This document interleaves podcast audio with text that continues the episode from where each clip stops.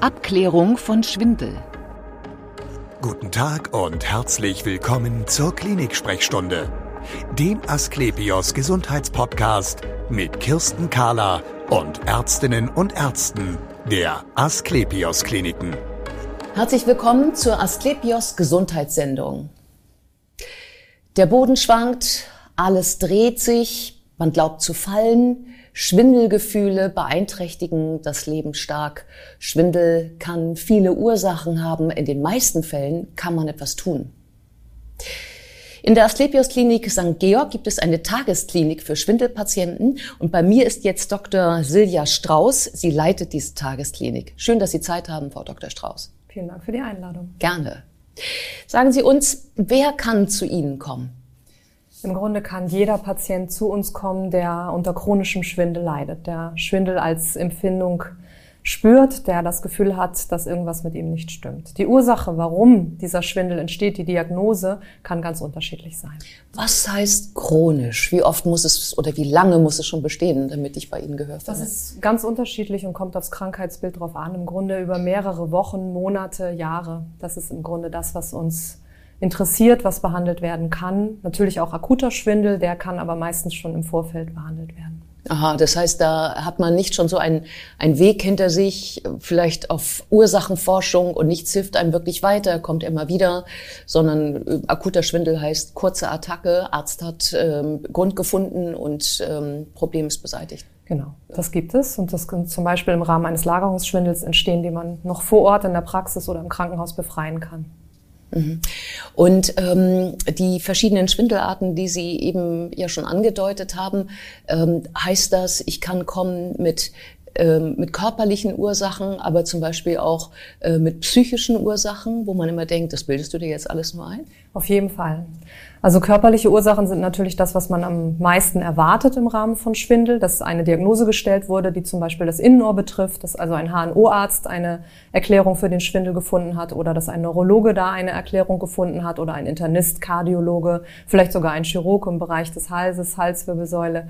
Aber natürlich gibt es auch Schwindelformen, bei denen keine Ursache gefunden wird. Im Grunde nennen wir das dann einen funktionellen Schwindel der vielleicht auch auf psychischer Basis eben entstanden ist. Und diese Patienten können sehr, sehr gerne auch zu uns kommen. Die werden in unserem Therapiekonzept natürlich auch behandelt. Mhm.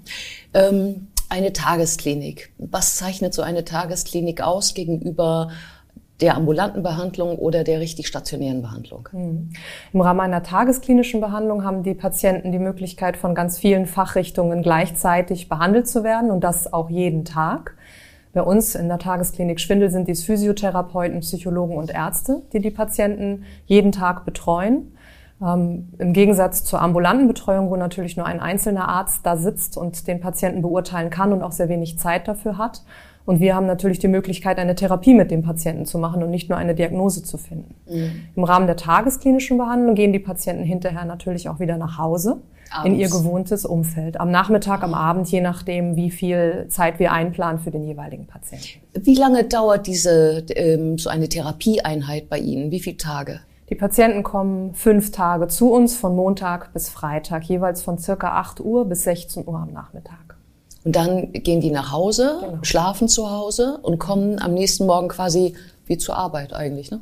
Ja, im Grunde kann man das so äh, bezeichnen. Ja, die Patienten ähm, möchten wir gerne auch in ihr normales Umfeld zurückbringen, damit sie die Möglichkeit haben, wenn sie bei uns etwas erlernt haben, wenn sie vielleicht auch Ideen mitbekommen haben oder Entspannungstechniken erlernen, dass sie diese zu Hause auch gleich anwenden können und dass sie auch in ihrem gewohnten Umfeld sich sicherer fühlen können. Mhm. Heißt das dann nicht auch, dass ich genau da wieder auf diese auf diese Situation stoßen, stoße, die vielleicht den Schwindel ausgelöst haben?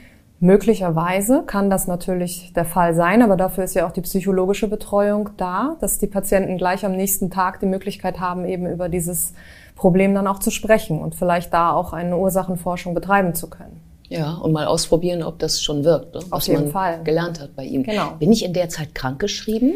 Ja, es ist im Grunde gleichwertig eines Krankenhausaufenthaltes. In dieser Zeit ist der Patient ja auch mehr oder weniger krankgeschrieben. Man bekommt bei uns eine Aufenthaltsbescheinigung, dass man die fünf Tage dann im vollständig auch da war und kann mit der zum Arbeitgeber dann auch gehen. Fünf Tage. Also wenn man schon so lange zu tun hat mit Schwindelattacken, woher auch immer, dann komme ich fünf Tage zu Ihnen und das soll mir helfen? Ja, das wird helfen. Es ist aber nur ein Anfang. Das heißt, wir geben den Patienten auf den Weg, wie es weitergehen kann. Es gibt Patienten, die gehen nach fünf Tagen bei uns raus und fühlen sich 80, 90 Prozent besser und sind glücklich, dass es endlich geschafft wurde, dass ihnen geholfen wurde. Es gibt aber auch Patienten, bei denen sind es vielleicht nur 20 oder 30 Prozent, die sie eine Besserung empfinden. Die haben aber eben die Möglichkeit zu Hause Mhm. Physiotherapie weiterzuführen, entweder selber in den Übungen, die wir Ihnen gezeigt haben, oder durch Anleitung durch Physiotherapeuten in Praxen mhm. und eben auch Psychologen aufzusuchen. Und wir sagen Ihnen dann, wie es weitergehen soll, was Ihre Therapie ist. Hm. Dann lassen Sie uns über ein Beispiel sprechen, mhm. zum Beispiel psychogener Schwindel. Also genau diese Ausgangssituation, es kommt immer wieder, ich weiß nicht, man findet nichts, man sieht nirgendwo was auf irgendwelchen mhm. Röntgenbildern, MRTs. Ähm, wie sieht das äh, bei, bei jetzt aus, wenn ich zu Ihnen komme? Ja. Wir versuchen natürlich im Vorfeld schon zu eruieren, was das Problem sein könnte. Viele Patienten wissen das aber vielleicht auch noch gar nicht. Die Patienten sind vordiagnostiziert, waren beim HNO-Arzt, beim Neurologen, beim Orthopäden, am MRT, im CT, hatten diverseste Untersuchungen, die keine Ursache erbracht haben, was ja nicht zwingend heißt, dass es keine gibt. Vielleicht ist die Ursache einfach ein traumatisches Erlebnis in der Vergangenheit oder eine Situation, in der sich der Patient derzeit auch befindet, in seinem familiären Umfeld, im beruflichen Umfeld, im sozialen Umfeld, äh, was er selber noch gar nicht als Problem gesehen hat. Und der Körper produziert Schwindel als Symptom, um eine andere Situation entgehen zu können. Und dadurch leidet der Patient an etwas Körperlichem, was einfacher zu greifen ist. Und dadurch haben wir die Möglichkeit, wenn wir Psychologen einschalten, dem Patienten möglicherweise schon im Vorfeld jetzt aufzeigen zu können, was vielleicht sein Problem ist. Und wir haben auch die Möglichkeit, bei diesen Patienten durch die Physiotherapie ihnen eine Sicherheit zu geben. Sie merken, die Übungen funktionieren, sie können sie durchführen, obwohl sie sich eigentlich vorher schwindelig geführt haben. Und es gibt ihnen Sicherheit. In Kombination mit der psychologischen Therapie und den Gesprächen mit den Ärzten haben wir dann die Möglichkeit, sie zu stärken. Das heißt, das ist äh, zweigleisig. Also einmal äh, verstehen, ähm, woher es kommt und daran vielleicht auch arbeiten. Und zum Zweiten mit Schwindelgefühlen äh, umgehen, ja eigentlich auch sie hinnehmen. Kann das so sein? Ja, im Grunde den, den Schwindel anders fühlen lernen. Mhm. Ne? Und vielleicht auch selber sich selbst spüren lernen. Wodurch?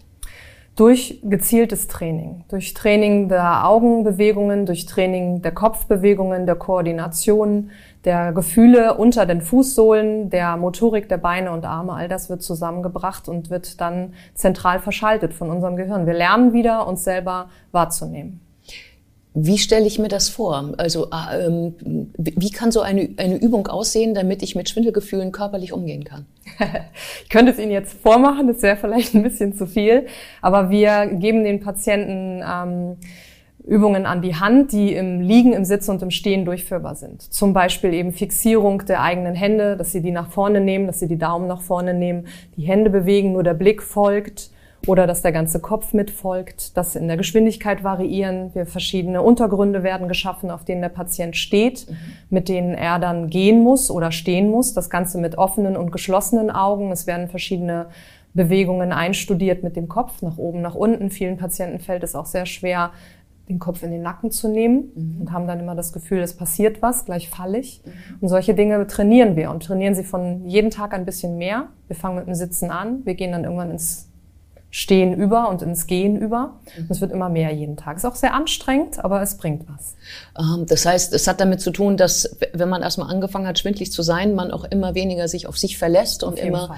mehr den Kontakt ja. auch verliert wahrscheinlich zu den Das ist ein ganz großes Problem, mhm. dass das soziale Umfeld da natürlich auch leidet, dass der Patient in Depressionen verfallen kann, weil er sich immer mehr zurückzieht, also sozialer Rückzug eben auch eintritt, mhm. dass man sich nicht mehr traut, rauszugehen, dass man Angst hat vor allem auch, das höre ich immer wieder, dass die Patienten Angst haben, was andere von ihnen denken. Mhm. Dass da torkelig geht, mhm. dass er betrunken wirkt mhm. oder unter Drogen steht und dass sie einfach nicht möchten, dass andere schlecht über sie denken und dann meiden sie das, überhaupt jemanden anders zu treffen. Genau. Dazu kommt, dass natürlich das Umfeld auch reagiert, also die Familie, die Freunde, die Nachbarn, jeder nimmt einen anders wahr, wenn man sich selber anders verhält. Man selber zieht sich zurück, wird vielleicht auch in einer Form aggressiver, als man es früher ist und ängstlicher, trauriger. Und das mhm. versuchen wir natürlich auch anzugehen, das Thema und zu besprechen und vielleicht sogar in diesen ersten fünf Tagen zu therapieren.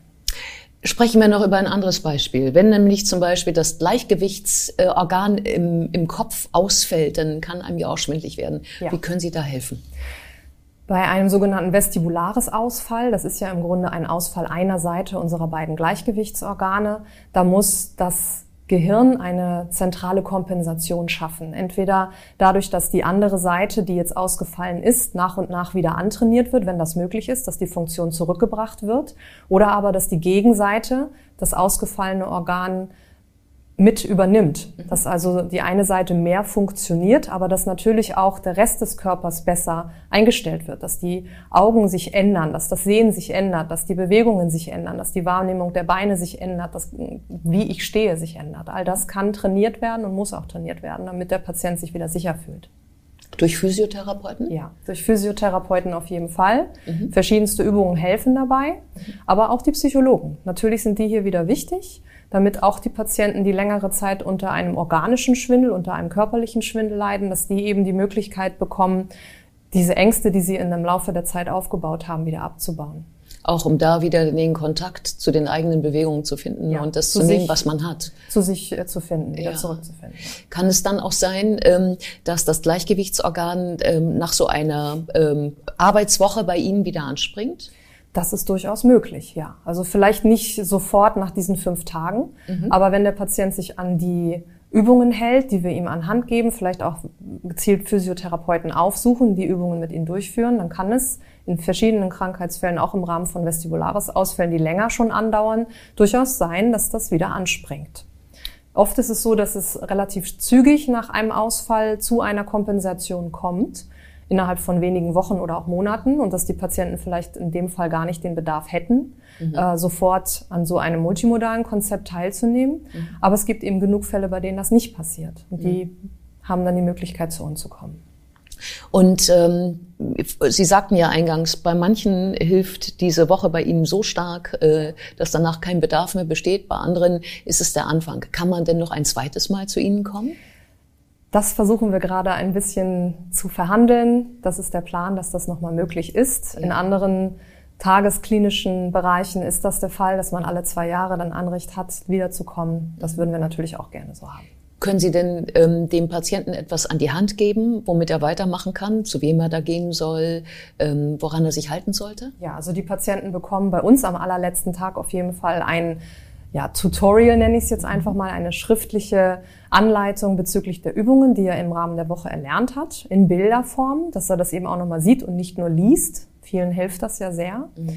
Und äh, von der psychologischen Seite her wird sehr, sehr viel in den Abschlussberichten formuliert und eben auch Diagnosen ähm, gestellt, so dass dann eben die Möglichkeit besteht, ambulant in dem Bereich weiter zu therapieren und auch auf die richtige Art und Weise. Ob das nun stationär sein muss oder ambulant, das muss man dann im persönlichen Gespräch erörtern.